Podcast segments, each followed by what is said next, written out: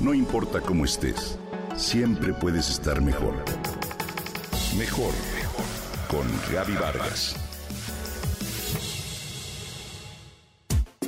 Enero, febrero, marzo, abril, mayo. Enero, febrero, marzo, abril, mayo. ¿Sabías que nuestro calendario y el nombre de los meses procede de la antigua Roma? Hoy te comparto algunos datos al respecto. Al principio, el año comenzaba en marzo. Sí, el año constaba de 10 meses.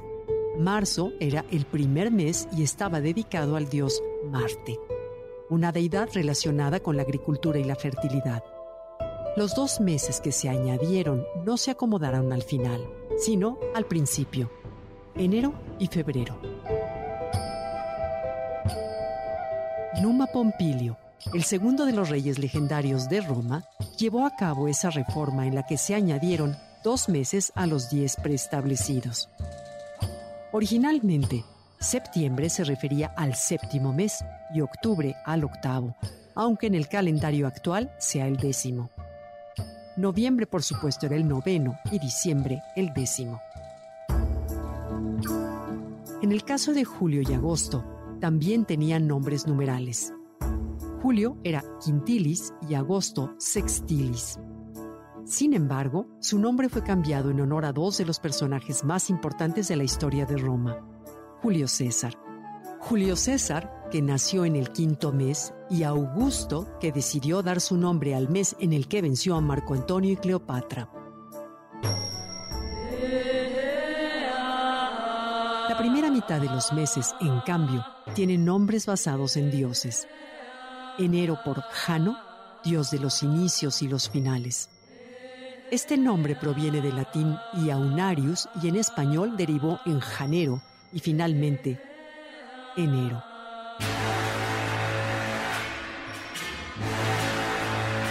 Febrero por Februs, un antiguo dios de los muertos.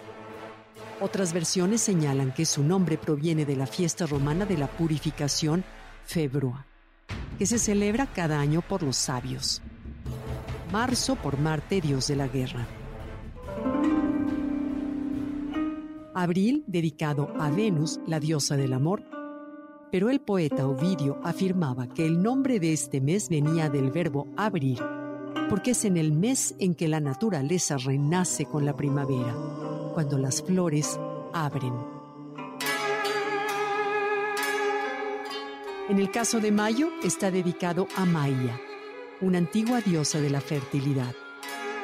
Los historiadores dicen que Mayo estaba dedicado a Maius Júpiter o a Júpiter Máximo.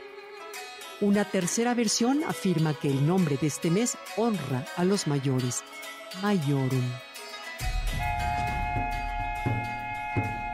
En el caso del sexto mes, junio, debe su nombre a Juno, diosa de la maternidad y esposa de Júpiter. De acuerdo con algunos historiadores, también se llama así en honor a los jóvenes, Junior o Junior. Y hay quien señala que su nombre se debe a Lucio Junio Bruto, uno de los fundadores de la República Romana. Julio siempre fue un mes de 31 días, pero agosto contaba con 30 días en la era prejuliana, antes de que se adoptara el calendario juliano. Julio César ya había establecido que todos los meses impares tendrían 31 días y todos los pares 30. Pero, cuando Quintilis y Sextilis cambiaron su nombre, el emperador Augustus quiso que su mes también tuviera 31 días completos. ¿Por qué no?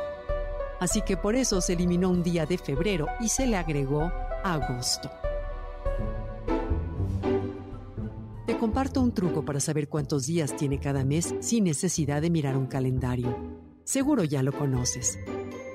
Cierra tu mano e identifica tus nudillos. El primero de estos será enero, con 31 días. El espacio que sigue luego del nudillo será febrero y así sucesivamente.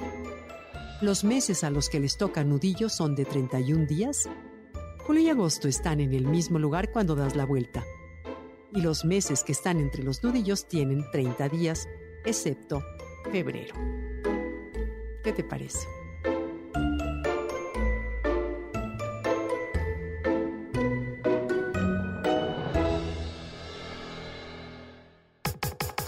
Comenta y comparte a través de Twitter. No importa cómo estés, siempre puedes estar mejor. Mejor, mejor, mejor. Con Gaby Vargas.